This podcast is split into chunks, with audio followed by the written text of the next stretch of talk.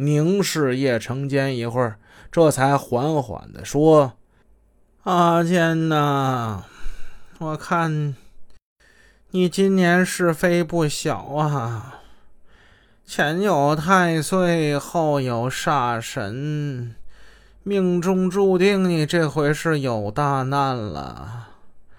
阿坚呐，你得打起精神。”十二万分的小心呐！啊！听到任师姐这么一说，叶成坚不由得心中一跳。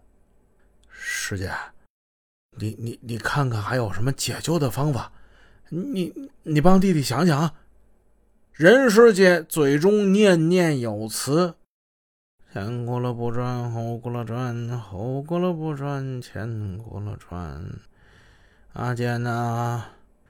你虽然冲撞了煞神，得罪了太岁，但是我这掐指一算呢，你还是有贵人相助的。姐，贵人在哪儿呢？我我应该怎么做呀？叶成坚急忙询问道：“你这命是属火，火神呢居住在北方昆仑。”你的贵人也必须得往北找。任师姐煞有介事的说，说完，他又念出几句似诗非诗的谢语：“北地风尘大，无事不能登。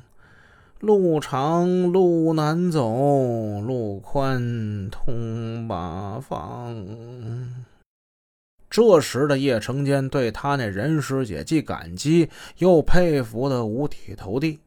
任师姐模棱两可、似是而非的几句话，却正好说中了叶成坚的心中所想。